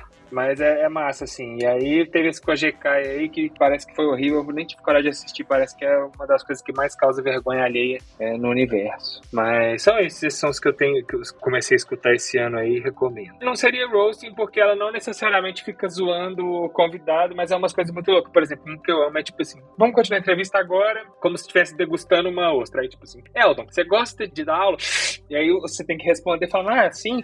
Aí fica os dois fazendo isso. Então ela fala assim agora é num crescente de raiva, sabe? Ela é muito legal. Essa mulher é muito louca. E ela é uma das roteiristas, mas os outros roteiristas também são muito legais.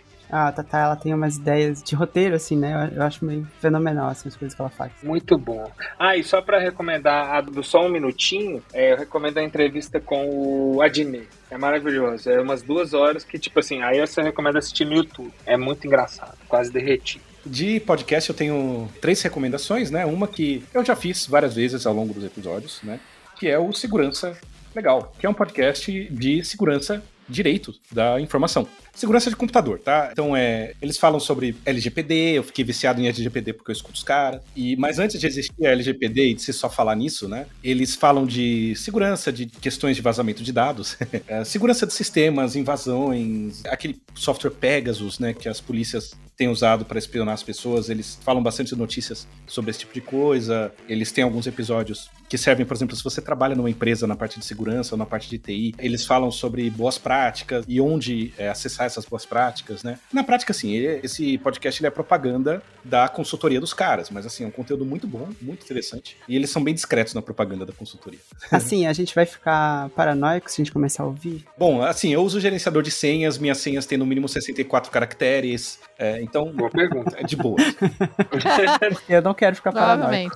É, não, tô bem. Talvez seja um problema. Outro podcast que mudou minha vida também é o História FM. O História FM, depois de muitas recomendações, eu acho que alguém recomendou especificamente o episódio da Independência, que saiu esse ano, que eu achei sensacional, saiu dia 12 de outubro, que é um dia importante na independência do Brasil. Eu aprendi isso nesse episódio. E é assim, ele abriu a minha vista sobre todos os episódios que eu assisti. Então, eu vou recomendar todos, mas em particular, a trilogia que ele fez da ditadura, que são três fases.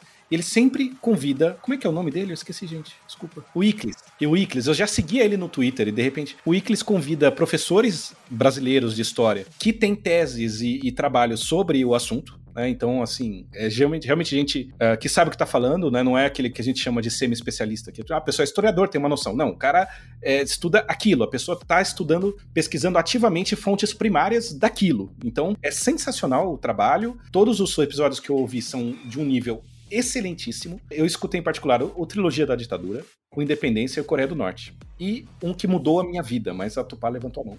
É, só pra dizer, os episódios são incríveis, fantásticos. É um dos grandes podcasts de história do Brasil, tem outros. Tem História Pirata, por exemplo, que também trabalha com especialistas na mesma vibe. Tem Clio, todos os podcasts da Clio, enfim. E tanto eu acho esses podcasts bons que eu uso eles em sala de aula. É um conteúdo de muita qualidade, muito recente, pesquisa de ponta, assim, coisa que tá saindo agora, vale a pena mesmo. É muito bom e, assim, mudou a minha visão. Que Todos eles, na verdade, mudaram a visão que eu tinha sobre o assunto. Mas, ah, tem o do Holodomor também, que é sensacional. Assim, eu pirei no assunto do Holodomor, que é a grande fome da União Soviética, que vitimou principalmente os ucranianos, mas assim, realmente foi um negócio tenso. E o que mudou a minha vida, gente, é o seguinte, deixa eu contar pra vocês. Eu sou paulista, paulistano. Tá? Eu cresci no estado que não tem uma Avenida Getúlio Vargas em nenhuma cidade, tá? E eu acho bizarro lugares que tem Avenida Getúlio Vargas. A minha universidade, minha alma mater, o campus dela fica na Rua Alvarenga, perto da Rua MMDC, atrás da Rua Drauzio, perto da Rua Camargo.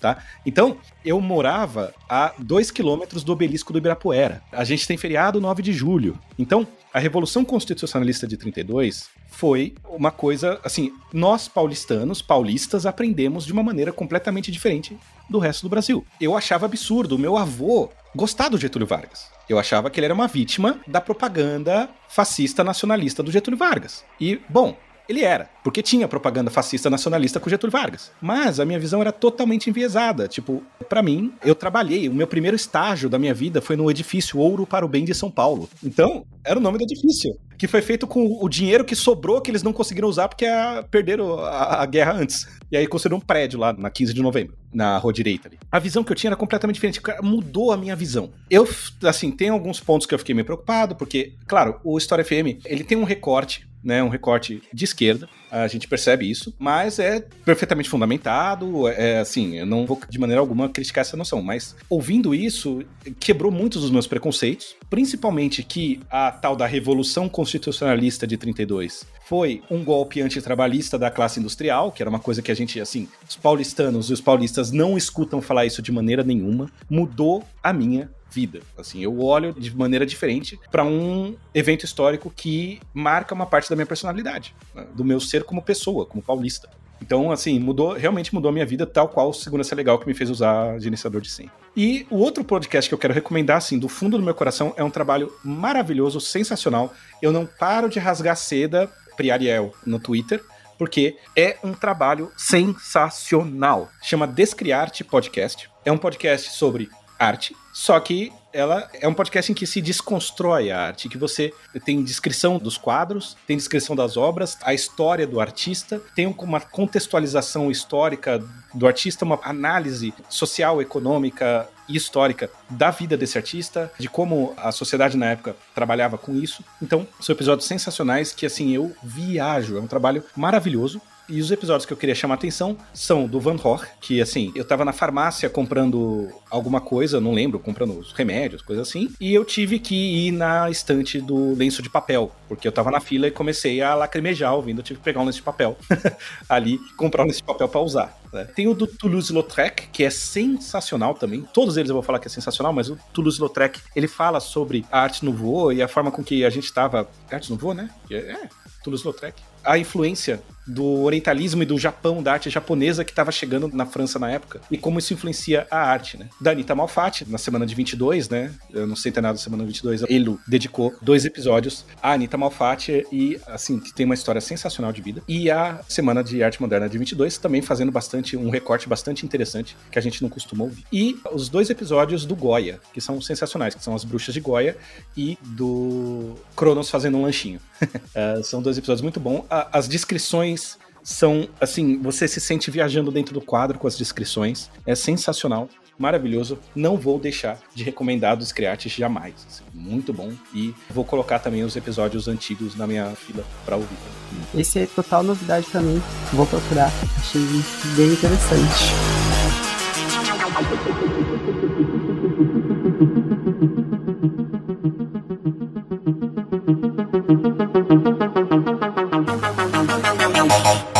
Vocês têm visto filmes? Eu tenho uma, alguns filmes aqui pra indicar. Eu não vi nenhum, acho que eu vou até gostar de saber, inclusive. Eu vou falar de alguns filmes. Eu, na verdade, eu trouxe Hereditário só pra irritar a Tupá. E aí ela pode me xingar. Eu não fico irritada, eu vi Hereditário há pouco tempo. Eu não achei ruim Hereditário. Eu não achei ruim. Eu achei tenso pra caralho, sinistro pra caramba, assim. Foi tipo, caraca, que parada sinistra, que parada sinistra, que parada sinistra.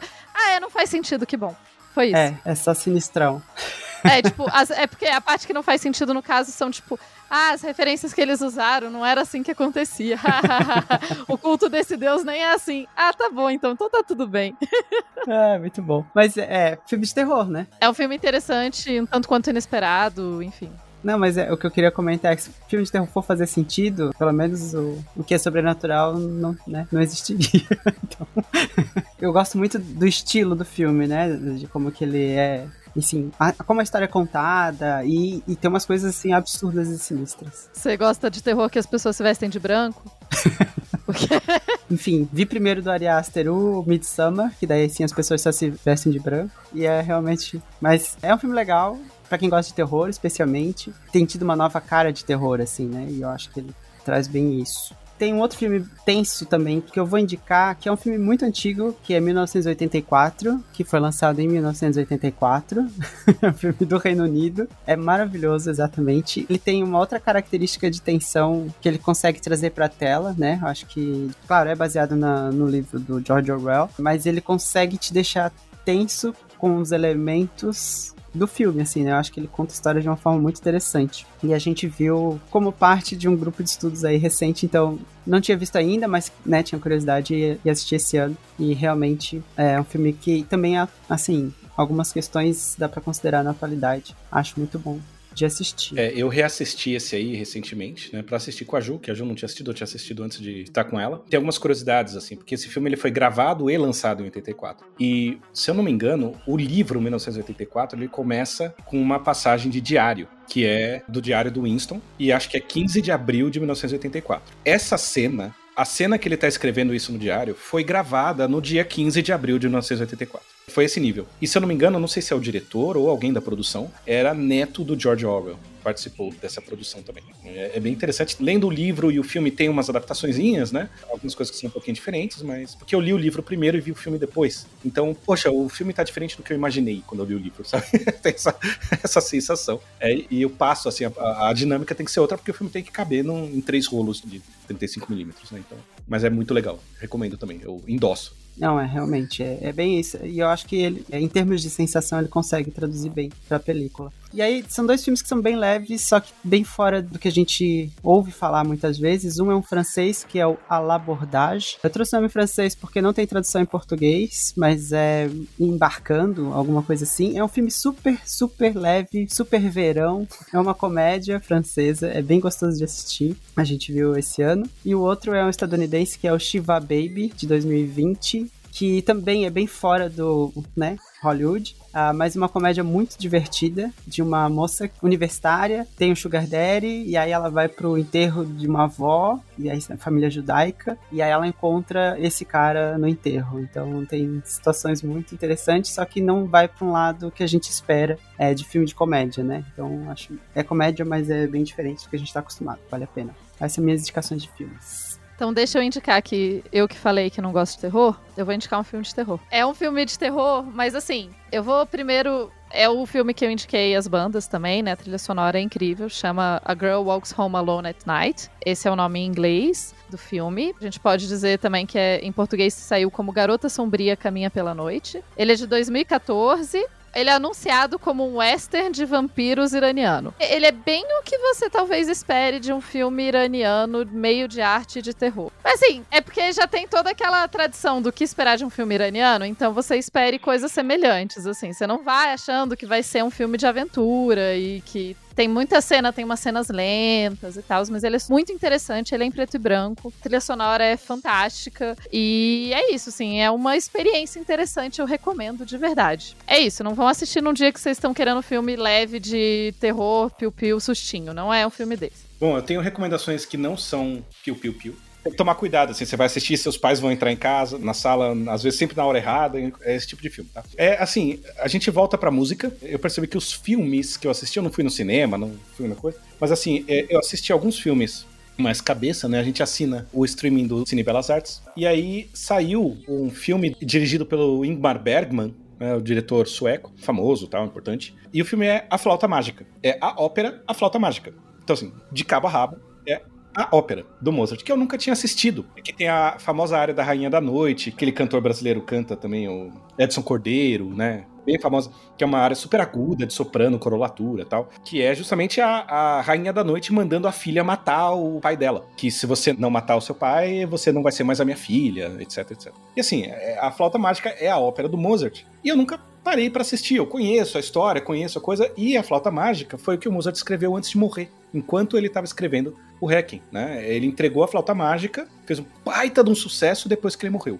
E esse filme é uma adaptação da ópera. É a ópera, só que apresentada em formato de filme. Só que aí, como é que eu vou apresentar a genialidade do Bergman? É, como é que eu vou apresentar uma ópera num filme? Eu vou fazer um filme da ópera? Como se fosse as cenas, sabe? Como se a ópera fosse um roteiro e eu fizesse. Não. Ele fez um teatro. Então, assim, é uma ópera mesmo, tipo, é um teatro. Então, o cenário é um cenário de teatro. É um palco, é uma câmera de teatro. E às vezes tem uma. mostra a plateia. Então, assim, começa com a plateia chegando. Aí toda hora mostra a plateia. Tem uma menina que fica assistindo, né? Assim, aparece várias vezes a plateia, mas tem muitas vezes uma, uma menina que tá assistindo. As cenas começam muito interessante, porque assim, a hora que o Papageno vai começar, que é um catador de pássaros, na hora que ele vai se apresentar, é tipo, o ator tá dormindo e ele acorda no susto e se maqueia e, e sai e aparece na coxinha cantando já, assim. É, é muito legal. O engraçado é que, assim, se você conhece a ópera de você ter ouvido tal, ela é cantada em sueco. A ópera original do Mozart é em alemão. E essa ópera é cantada em sueco. Então, assim, as vogais das partes famosas são diferentes. Então fica uma coisa meio estranha, mas é, é interessante.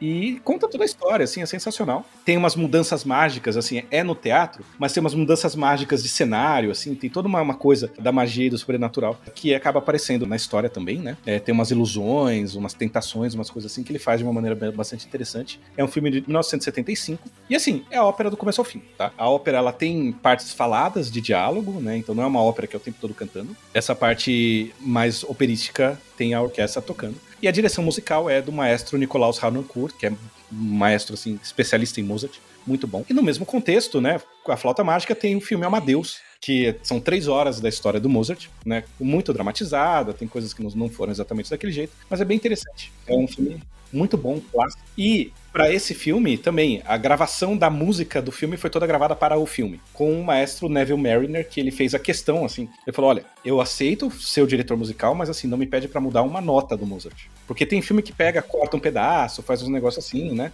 Ele falou: "Não, tem que tocar exatamente o que o Mozart colocou". a diferença é que as óperas são cantadas em inglês. Então é engraçado que eles falam: "Ah, a ópera tem que ser em alemão". Tá bom, vai ser em alemão, tem toda uma discussão. Aí na hora que mostra a ópera tá cantando em inglês, tá ligado? É engraçado. Ele tem um que cômico assim, né? Ele meio que brinca um pouco com as próprias questões, né? É bem interessante. Um bonachão, né? Esse filme satiriza os boatos em volta da morte do Mozart, da vida do Mozart.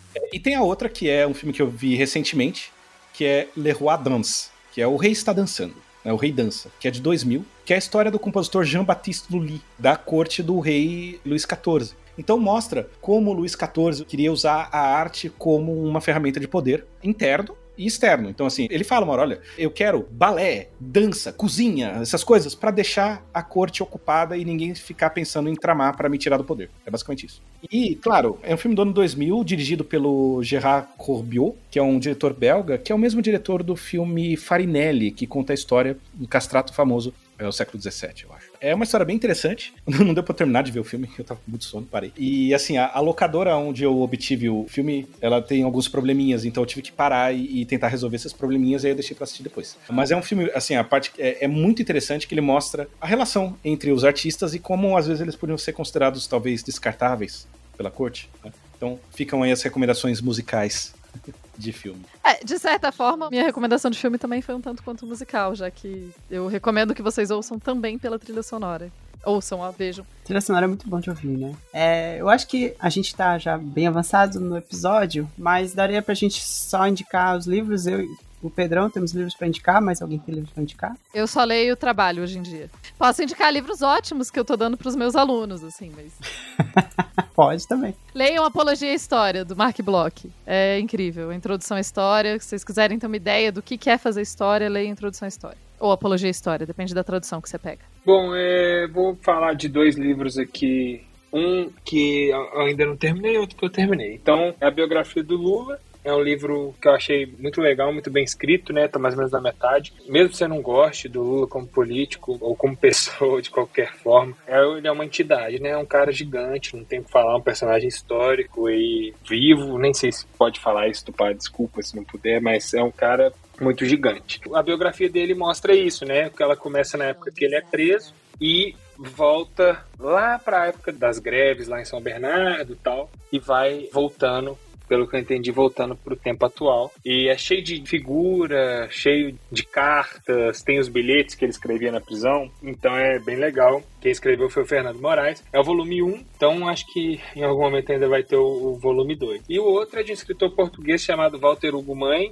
É o único que eu li dele, mas dizem que é muito especial, assim, né? Tudo que ele escreve. Eu até sigo ele no Instagram, ele parece uma pessoa maravilhosa, um cara muito interessante. Esse livro chama O Filho de Mil Homens. É muito legal, assim, a junção de um cara que não tem filhos e de um órfão e um monte de outros personagens. É uma história muito bonita, bem portuguesa, assim né? Você passa meio que numa aldeia portuguesa e tem uma coisa meio de mágica, assim, não sei explicar, é um pouco surreal. Talvez, sei lá, quem já assistiu, né, os filmes do Almodóvar, assim, você vê que são histórias que elas poderiam acontecer, elas são reais, mas elas têm um quê surreal, né? Que são coisas que são muito, muito imaginativas e tudo mais. E esse livro é um pouco isso, é uma história muito bonita, um pouco surreal, é muito imagética, assim, ele narra as coisas de uma maneira muito, muito legal. Os personagens são muito bons, é muito bonito, assim. Eu acho que vale. Eu li ele, eu lembrei desse livro porque eu vim aqui para casa dos meus pais, perguntei pro meu pai se ele já tinha lido. Ele falou: Não, eu falei: Ó, oh, deixei com minha mãe aqui. Aí dei para ele ler. Eu li logo depois que o Bolsonaro foi eleito, assim. E foi legal porque, nossa, acho que tava todo mundo que é mais de esquerda, assim, com a cabeça muito sofrida, muito triste, e ele foi meio que um acalento, assim, né? Deu um quentinho no coração. É um livro legal, uma história bonita, não necessariamente feliz, mas é uma história bonita. É, eu li algumas coisas esse ano e aí eu decidi indicar dois livros só e vou dar uma outra indicação mais geral. Mas um é o Parque das Irmãs Magníficas, é, da Camila Souza Vilhada não sei pronunciar direito. Ela é uma mulher trans ou travesti, é argentina. E o livro ele é um livro autobiográfico, mas acho que chama autoficção, que daí a pessoa né, tem pedaços mais fantasiosos, ele é narrado de uma forma mais com liberdades poéticas sobre a vida dela. E acho muito, muito interessante. Esse livro foi eu no início do ano, se não me engano, uma narrativa muito potente, assim, achei um livro bem importante, até para conhecer um pouco dessa realidade e, e especialmente, né, aqui próximo, né, latino-americana. E o outro livro que eu queria indicar é As Águas Vivas Não Sabem de Si, da Aline Valek, que ela narra a história de uma mergulhadora que está num processo aí de testar um novo equipamento subaquático. Então ele é de fundo do mar e assim com uma narrativa muito diferente, interessante, profunda. é, foi um livro que eu gostei muito de ler. E aí esse é um livro que eu entrei em contato porque eu estou participando de um clube de leitura chamado Leia Mulheres. É um clube que existe no Brasil todo. E aí eu vou deixar o link caso vocês queiram conhecer mais. Tem perto de vocês, enfim. Vale a pena e ajuda a conhecer várias autoras muito interessantes. E a gente queria deixar aqui o espaço, porque, como de costume, gravar é sempre um desafio e nem sempre a gente consegue reunir todo mundo. Tem reuniões que aparecem, tem questões que aparecem na vida. E a gente tem outros dragões que queriam mandar suas recomendações. Então a gente deixa vocês agora com as recomendações dos nossos outros queridos dragões.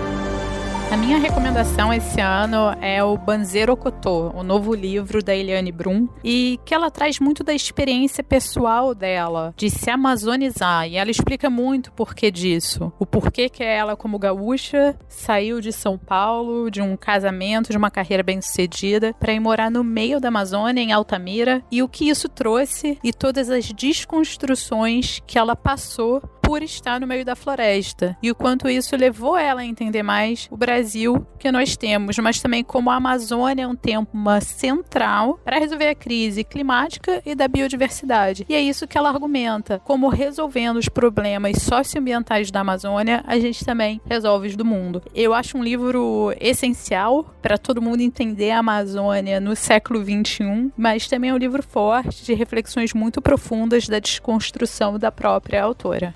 Olá, ouvintes draconianos. De Viena, aqui é a Tabata. E a minha recomendação é uma sugestão que eu já dei no nosso episódio de protetor solar. Então, sigam o perfil do Vitor Infante nas redes sociais, especialmente Twitter e Instagram. Lá vocês vão encontrar muito conteúdo, especialmente sobre cosméticos, pelo menos nos conteúdos mais antigos, já que o Vitor ele é farmacêutico e fez o doutorado dele em cosmetologia, mas também ele tem abordado atualmente muito itu um debate que eu acho sensacional, que é a relação entre poder, poder aquisitivo, sociedade, status e beleza e moda. Então, por isso que eu estou recomendando novamente o perfil dele para vocês seguirem por lá. Aproveitem e desfrutem dos memes e desses debates tão imprescindíveis que a nossa sociedade precisa passar no momento. É isso, muitos beijos e aproveitem todas as recomendações que foram dadas no episódio. Até mais. Olá, pessoal, aqui é o Rogério Bittencourt de Miranda, direto do Rio de Janeiro. Vim aqui para fazer algumas recomendações. A primeira é de um podcast, o História Preta. História Preta, ele é capitaneado pelo Thiago André, um historiador, e que tem, como o próprio nome diz, né, esse viés de contar histórias de figuras pretas. Quero fazer dois destaques de podcasts que eu vi esse ano. O primeiro, do Malcolm e Martin, que vai contar a trajetória de Malcolm X e Martin Luther King na luta antirracista nos Estados Unidos. E ele faz essa história de uma forma fantástica. Não é leve, porque essa, esse fato não, não foram fatos leves, mas que traz pra gente esse sentimento de que essas lutas todas que aconteceram lá atrás precisam re ser retomadas. É necessário fazer as escolhas, né? Assim, de que forma, se vai ser a forma é, um pouco mais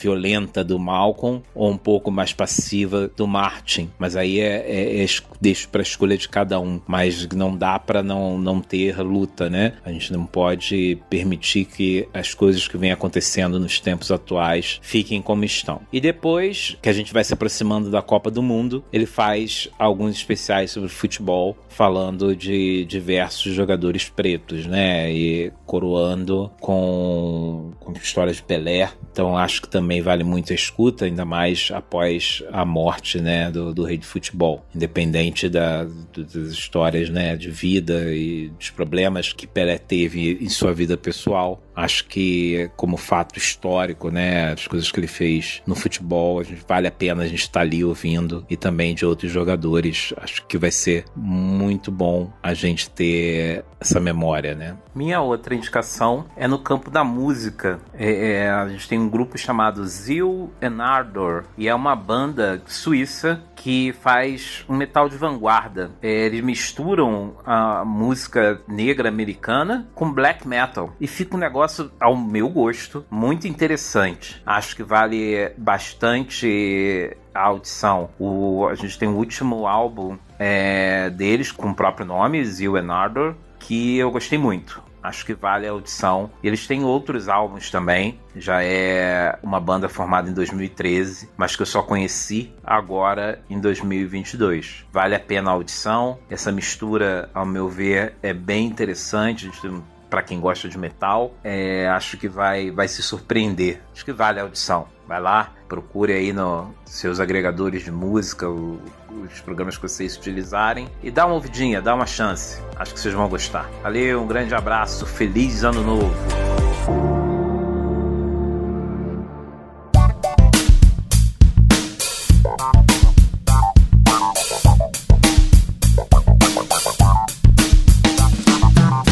Bem, ouvintes draconianos, este foi o episódio 259 com as tradicionais recomendações de início de ano que a gente sempre faz aqui. Aqui quem fala é o Cauê e hoje eu tô aqui com a Marina Monteiro. Oi, Marina. Oi, gente. E a gente vai dar os recadinhos de sempre e vai ler as mensagens de vocês. Vamos começar com os recadinhos de sempre. Vamos começar passando o chapéu né, o chapéu virtual e pedindo um dinheirinho, né? Se vocês quiserem ajudar, ser nossos mecenas, você pode colaborar através do link do Patreon ou do Catarse. O Patreon cobra EOF, o Catarse não. São os valores no Catarse similares ao Patreon, só que em, em reais. Você encontra os links para doar no, na nossa página, dragõesdegaragem.com, na aba Seja Doador. E sim, a gente vai ter recompensa nova em 2023. Vem aí. Temos camisetas dos Dragões de Garagem na Doppel Store. Então, deem uma olhadinha na Doppel. É uma loja de camisetas de ciência e que tem vários outros divulgadores científicos lá. Eu recomendo bastante o material e a qualidade das, das camisetas é fenomenal. Então, comprem camisetinhas da, da firma e de outras firmas também. As camisetas são ótimas.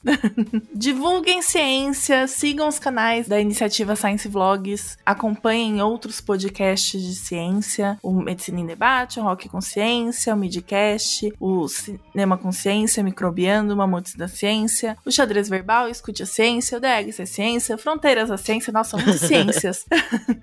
Mas escutem podcasts de ciência, porque não é, não é, a gente não quer exclusividade, muito pelo contrário, a gente quer fortalecer essa podosfera brasileira que faz divulgação científica. E tem muita gente fazendo muita coisa legal. São várias abordagens diferentes que você pode ver em diferentes podcasts, que às vezes o mesmo assunto é tratado de formas diferentes. E aí, trazendo pontos de vista diferentes é bem legal. Você achou que eu ia esquecer? Eu estava quase esquecendo, mas eu não esqueci de falar para vocês ouvirem o Tortinha de Climão também. É, Tortinha é muito bom. Que é um podcast do Dragões de Garagem, olha só. Então eu estava esquecendo de divulgar um podcast da casa, que absurdo.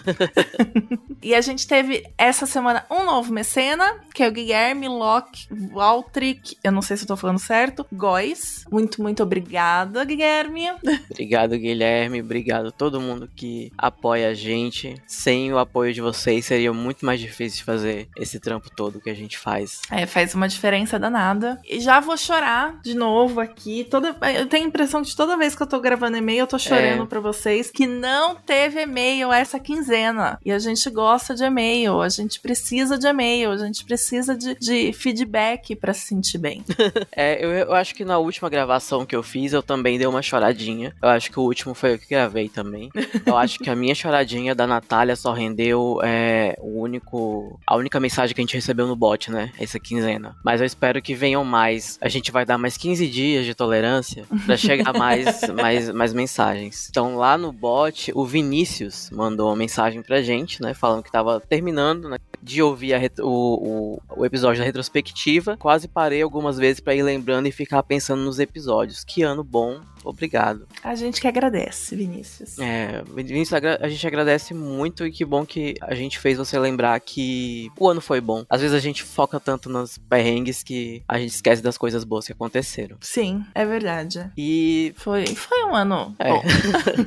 E bom, como realmente não tem mais, mais recadinhos, a gente já vai deixar aqui nossos recados finais, que é os rec... Ah, é a sua vez, Marina, desculpa. Imagina, eu, eu tinha trocado ali em cima, Ah, né. então. Então fica. Bom, Não, pode falar, pode continuar? falar. Bom, en- então, como não temos mais recadinhos, a- a nossa leitura de recados vai ficar bem curtinha mesmo. Curtam as nossas redes sociais. No Instagram, Dragões de Garagem. No Twitter é Dragões Garagem, sem o D no meio. No Mastodon é Dragões de Garagem, arroba Mastodon Social. E temos o bot no Telegram, que é Dragões Underline Bot. Que você manda uma mensagem lá, ele manda pra gente a mensagem. Então, se você não quiser mandar e-mail, você pode mandar um recadinho pelo bot. Avaliem, é, assinem e avaliem o nosso feed no iTunes, no Cashbox, no iCast, no Podcast Addict, no Google Podcast, no Groover Podcast. O que eu uso não tá aqui nessa lista. E eu também nem sei que. é, no Pocket Cast, viu? Aí eu tenho que colocar nessa listinha também. É, e onde vocês ouvirem a gente, inclusive naquela verdinha, ou no Deezer, ou em algum outro lugar assim. É, o importante é nos ouvir. Estão ouvindo a É, gente. e comentem nos nossos vídeos no YouTube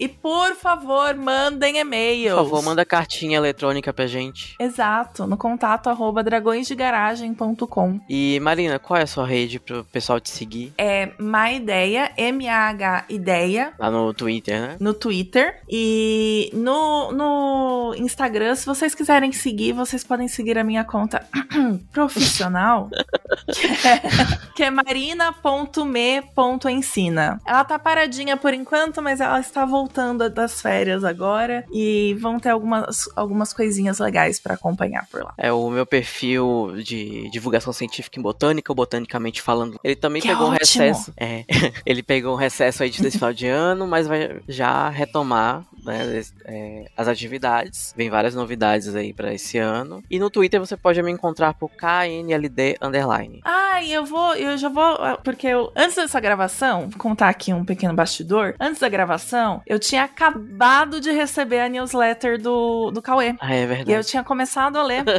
antes da gente começar a gravar. Eu tive que parar pra gente gravar. Então, assinem a newsletter do Cauê, É. porque promete ser É, eu ótima. vou- eu vou- Eu não posso falar sobre esse daqui porque eu ainda não terminei de ler, mas o primeiro é bom. Gente, muito obrigado. Até a próxima quinzena. Mandei recado. Até!